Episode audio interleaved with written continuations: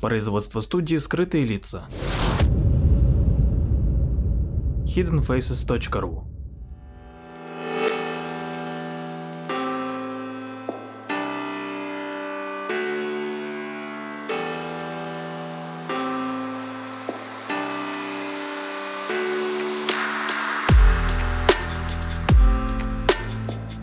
Здравствуйте, дорогие слушатели, с вами Владимир Марковский и очередной выпуск передачи «Прожектор восприятия». Сегодня мы продолжим а, разговор об а, эффективности, который мы начали в предыдущей, а точнее пару передач назад. А, и сегодня мы поговорим об интересном правиле. Это правило 80 на 20 или закон Паретта, как его еще называют. Это процентное соотношение 80 на 20 было открыто еще в конце XIX века экономистом Вильфредо Паретто, в то время, когда он занимался исследованием закономерности распределения богатства между разными слоями населения в Англии в то время. И ученый пришел к ошеломляющему открытию, когда он обнаружил следующий дисбаланс. 20% населения Англии принадлежит 80% всего богатства страны. И факт того, что меньшинство владеет большей частью ресурсов, подтверждалось в более глубоком анализе. Как оказалось, например, 10% населения принадлежит 65% богатств, а 5% 50% материальных ресурсов. Что самое интересное, полученные цифры не были случайностью. Исследуя распределение богатства между населением Англии и других стран в разные исторические периоды, Паретто пришел к аналогичным результатам. Так был заложен закон 80 на 20, который, к сожалению, сам ученый не смог корректно объяснить, и из-за этого он был оставлен э, без внимания аж до 1949 года, когда профессор э, из Гарвардского университета Джордж Зипф обратил внимание на следующую закономерность. Он пришел к тому, что около 20-30% усилий дают результативность в 70-80% от максимума, который можно от них получить. Таким образом, Зипф заново открыл принцип Паретта, показав основы самоорганизации всех ресурсов.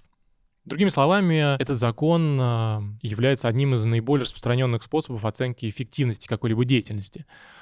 То есть 20% э, усилий дают 80% результата, а остальные 80% усилий реализуют лишь 20% результата.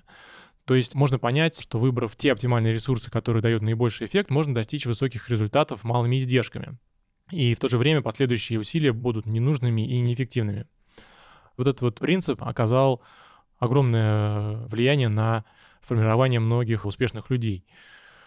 Например, кстати, в середине прошлого века Иосиф Юран, исследуя статистику распределения брака на производстве, еще раз подтвердил этот принцип и издал книгу, в которой сформировал закон немногого, имеющего решающее значение. Он, кстати, в своей рукописи призывал к массовому внедрению данного принципа в различные сферы производства, чтобы искоренить брак и повысить качество выпускаемых товаров. Он утверждал, что принцип неравномерного распределения Паретта может распространяться не только на сферу производства, а, собственно, как статистический подход, в том числе в исследовании распределения преступлений, аварий и прочих процессов. Но, к сожалению, бизнесмены в Штатах отказались воспринимать его идеи, и тогда ученый нашел благодарных слушателей в Японии. В результате в 1953 году Прочитав ряд э, лекций в стране восходящего солнца, он остался там и начал сотрудничать с несколькими крупными японскими корпорациями. И лишь в 70-х годах он вернулся в Штаты, когда промышленники уже созрели для внедрения его идей, поскольку для Штатов японское производство стало представлять серьезную конкурентную угрозу. Таким образом, в обеих странах Юран совершил настоящий промышленный переворот, взяв за основу принципы Паретта. И, например, компания IBM, одна из первых, довольно активно применила закон Паретта в маркетинге. В 1963 году ее специалисты заметили, что около 80% времени их компьютеры тратят на совершение всего лишь 20% операций. И сразу же было принято решение найти 20% задач, которые используются больше всего, и сделать их максимально удобными и функциональными для пользователя. Таким образом, специалистам удалось создать машины, которые были быстрее аналогичных аппаратов конкурентов. И, например, принцип Паретта в торговле подразумевает, что невероятно огромные э, ресурсы бизнеса тратятся на поддержание малоэффективных с точки зрения прибыли товаров и услуг, труда ненужных сотрудников. или слишком много внимания уделяется покупателям, которые приносят лишь небольшой процент дохода.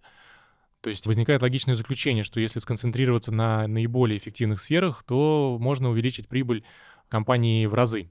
А если говорить о клиентах, например, то правило Паретта гласит, что лишь 20% покупателей дают компании 80% прибыли, а остальные зачастую тратят время персонала, при этом не принося особых доходов. И, собственно, для того, чтобы сделать все правильно, необходимо направить максимум усилий на работу с э, высокодоходными клиентами, а контакты с остальными 80% унифицировать и сократить по времени и сделать не особо затратными для компании.